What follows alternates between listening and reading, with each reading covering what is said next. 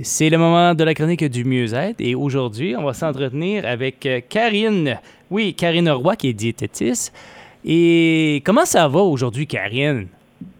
Ben, ça va bien. Comment ça va, toi? Ben, ça va bien. Puis, écoute, je vais être très attentif, comme toujours, à vos sujets euh, du côté du Centre Mieux-être, mais quand même, ça vient me, me, chercher personnellement. On va parler de faire des économies à l'épicerie. Tout le monde en parle, l'inflation, l'inflation l'inflation. Oui, c'est ce qu'on entend parler euh, beaucoup. Hein, les gens, c'est bonjour, comment ça va? Hey, ah, ça coûte cher à manger.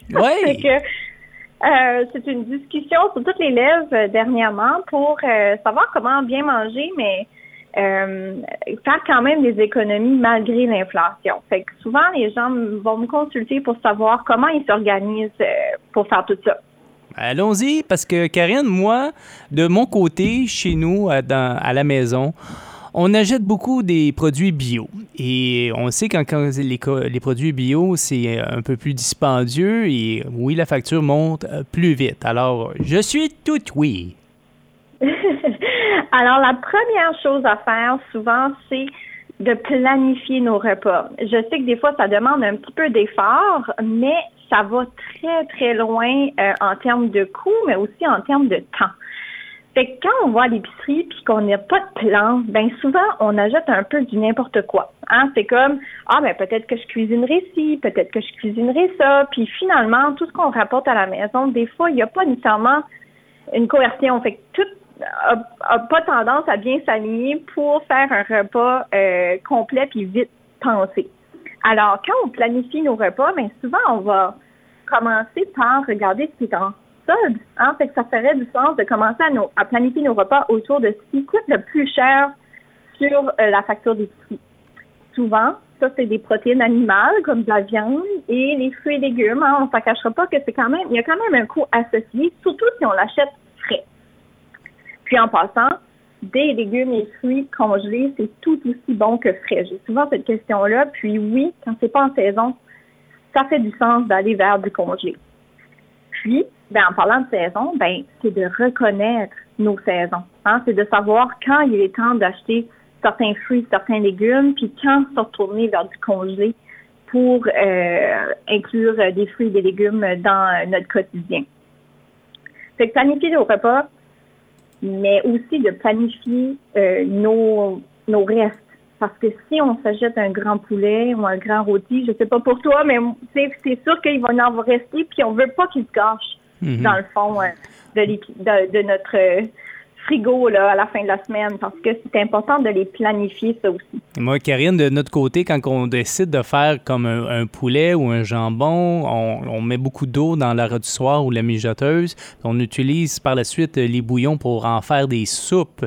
alors, on achète euh, des légumes, des fois frais, des fois congelés, et on fait de la soupe à partir du bouillon. C'est-à-dire, on, on fait déjà ce côté-là. Alors, tu me dis, en faisant le menu d'avant, préparer de tout, ben, je suis sur la bonne route avec ma conjointe. Exactement. C'est une super bonne idée de faire ça, d'utiliser les restes pour euh, faire des bouillons par la suite parce que vers la fin de la semaine, on a tout le temps, moi j'appelle ça du tout ski. Fait tout ce qui reste. il y a, il y a un restant de brocoli, il y a un restant de poivron, il y a toutes sortes d'affaires, de sortes de légumes qui commencent à avoir fait leur temps. Fait Là, c'est le temps idéal pour mettre tout ce qu'il y a dans la soupe, dans la casserole. Puis, euh, si on a déjà notre bouillon maison, ben c'est fabuleux. Puis, on finit par faire des repas, puis de réduire notre gaspillage alimentaire. Parce que le savais-tu, en moyenne, une personne gaspille 3000 dollars par année. Wow! Pour rien. Je sais pas qu'est-ce que tu ferais avec 3000 dollars. Moi, je pense que je ferais un beau voyage. oui, disons que oui, oui, oui, ça serait bien pensé, disons. Fait que ça, c'est un autre bon truc euh, quand on veut économiser à l'épicerie, c'est d'utiliser ce qu'on a. Souvent, on, on, fait penser un petit peu comme des écureuils. Là. On place toutes sortes d'affaires dans nos armoires, dans notre frigo, puis ou dans notre congélo, puis là, on oublie. Hein? On oublie que c'est là. Puis finalement, ben, on, on, a souvent beaucoup de choses sous la main qu'on pourrait utiliser au lieu de se tourner vers l'épicerie. Fait de faire l'inventaire, puis juste d'acheter ce qu'on a besoin. Puis comme ça, ça, ça aide vraiment à euh, réduire le gaspillage. Très intéressant. On continue avec les conseils parce que moi, j'ai écrit, là, présentement. Là. bon, tant mieux. euh, ben là, je pense que je ne surprendrai pas personne. Euh, cuisiner à la maison, ça coûte pour vous moins cher. C'est sûr, sûr, sûr que quand on achète euh, déjà des choses qui sont déjà faites pour nous, ben ça vient avec un coût. C'est sûr que c'est attrayant des légumes, même en épicerie, là, pas juste euh, des choses que au resto, etc., mais des légumes qui est déjà coupés, précoupés ou lavés, des poitrines de poulet sans les os, euh, sans la peau.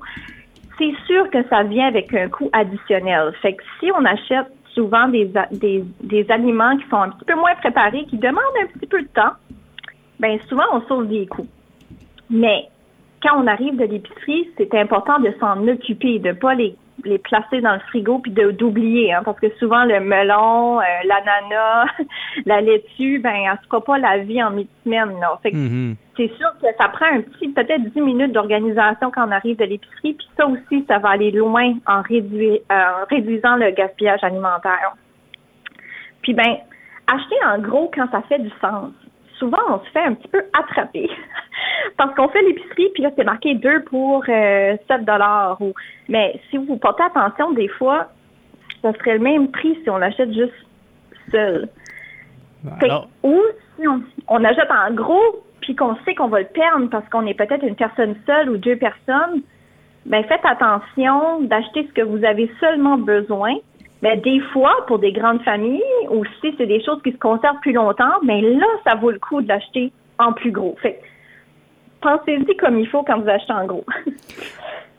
Alors, on surveille les prix, on surveille les étiquettes et ne pas acheter euh, trop, euh, trop grosse quantité. C'est de très bons conseils, Karine. Malheureusement, c'est tout le temps qu'on a mais euh, j'aimerais ça qu'on revienne là-dessus dans une prochaine chronique parce que c'était vraiment très intéressant. L'inflation, c'est toujours euh, le sujet qui est quand même numéro un dans nos conversations de tous les jours. Euh, pour, les gens qui désirent... J'ai justement un webinaire qui s'en vient. si, ça intéresse les gens, là, le 29 mai prochain, j'ai des un webinaire disponible. Alors, ils peuvent s'inscrire en téléphonant au centre. Puis, euh, si vous n'êtes pas disponible ce jour-là, mais vous aurez accès à l'enregistrement. Numéro de téléphone, Karine, en terminant? C'est le 506-252-2976. Merci beaucoup, Karine. Je te souhaite une bonne journée et bon appétit. Bye.